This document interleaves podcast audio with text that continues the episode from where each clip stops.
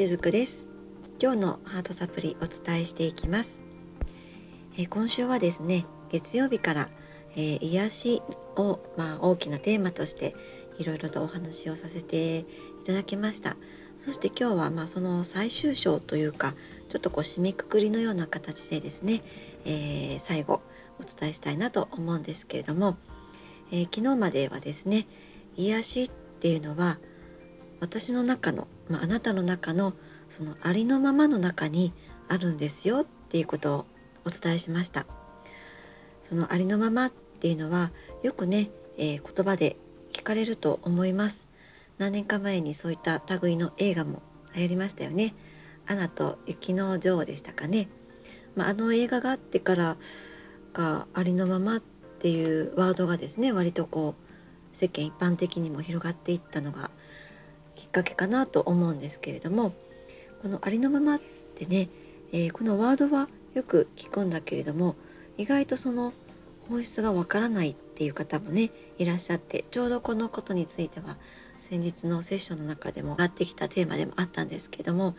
このありのままって割とこう漠然としていてですねなかなか分かりにくいっていうところあるかもしれませんね。でもこのあなたのまあ、そのありのままの中に癒しがあるっていうことを昨日までお伝えしてきたわけなんですね。そしてそのありのままっていうのはその時その時の正直な自分と共に、まあ、暮らしている状態生きている状態のことがありのままだと思うんですね。イラッとしたりとかムカついたりとか、まあ、反対にこう落ち込んでみたりもう叫びたくなったりまあ、泣きわめきたくなったとしてもそんな自分を、えー、恥じてしまったりとか罰してしまったりするのはありのままではないっていうことなんですよね。えー、きっとね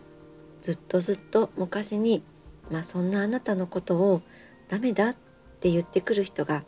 いたかもしれません。だからあなたはありのままでいることをやめてしまったのかもしれないんです。感情を持った一人の人間が感じたことでそこに悪はないんですよね。それを受け入れることが人間として結局はあるがままなんですよね。だから今こそそんなありのままを受け入れてあげてほしいなって思うんです。そして癒しっていうのはそんな風に自分を誰よりも理解するところにあるわけなんですね。この癒しには傷ついた昔の自分に向き合うっていうことももちろん大事なんです。でも方法はそれだけではないんですね。例えば美味しいものとか自分がとても好きなものとか例えば今すぐ食べたいなって思うものそれらを自分にえー、ご馳走してあげようってそんな感じで食べてみたりとか美術館とかギャラリーに行ってみてこう目に美しいものを眺めてみたりとかですね。自分に美しいものを見せてあげようってそういった気持ちで行くとか。あとはショッピングをする時も自分へ何かこう小さなものでもいいと思うんですよね。プレゼントをするように買ってみる。そういったことでも癒しっていうのは起こります。要するにその他人から自分にやってもらいたかったこと。これはその昔に親にやってもらいたかったことにもつながるとは思います。それを今の自分が自分に贈り物として与えてあげるっていう感じにすると少しずつこの冷えた心っていうのが温かくなって元気にもなっていきます。癒しっていうのは自分の中でほってする領域に起こるんですね。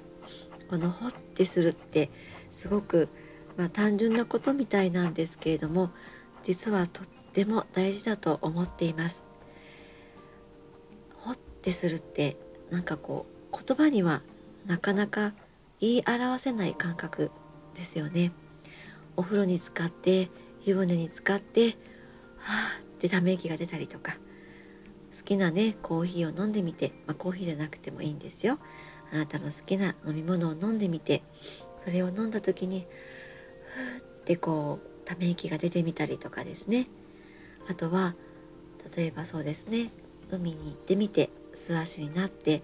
砂浜を歩いてみた時に「ああ」ってなんか心地いいなってそんな風にこう「ほー」とか「ふー」とかあとは「はあ」みたいな感じでこう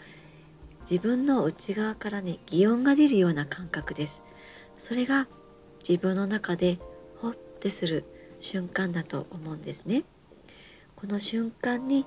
いろんな癒しが自分の中で起こっているんだっていうことをぜひ知っておいていただきたいなと思っています。はいということで、えー、今週は1週間月曜日からこの金曜日までですね癒しについてお伝えをしてきました。最後にですねちょっとまとめてみたいなと思います。この癒しっていうのはですね結局は自分の中にあるそのパワーのことだと私は捉えているんですね、えー、私たちってその目にするもの耳にするものあとは鼻で香るもの肌に触れるもの口で味わうものそれら五感を使って時に癒されたりもしますよね。で確かにそれは外側にあるもので癒されていますけれども実はそれらと同じパワーが自分の内側にもあるのだっていうことを、まあ、思い出したり再認識するための行動をしているんだっていうふうに思っていただいたらいいのではないかなってそういうふうに捉えています。そしてそれはこの物質界だから故になせる技でもあると言えるのではないでしょうか、えー、癒しって目には見えないものですよね。エネルギーのレベルでそれは起こることだからなんです。でも確かに誰の中にもそれはあるものです。癒しとも言えるパワーは誰の中にもあるんですね。それら見えないパワーに気づくために見えるもの聞こえるもの、えー、香るもの、まあ、それらを使ってまた認識しているのですね。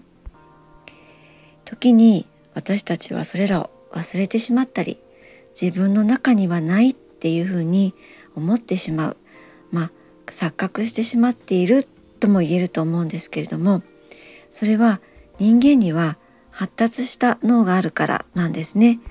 その頭でもっていろいろと考えすぎてしまったり記憶を持ち続けることで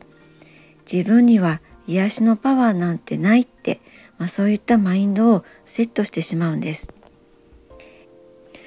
私たちには心がありますよね。心では頭で考えて捉えていることの全てがそうではないっていうことに気づいていきます。そしてどこかのタイミングでそれらを払拭しようとして、まあ、それがまさに自分のパワーを思い出す原動力にもなっているとそんな風に私は捉えています。はい、えー、今日まで1週間癒しについてお伝えさせていただきました。必要な方に届きましたなら嬉しいです。今日も最後までお付き合いくださりありがとうございました。しずくでした。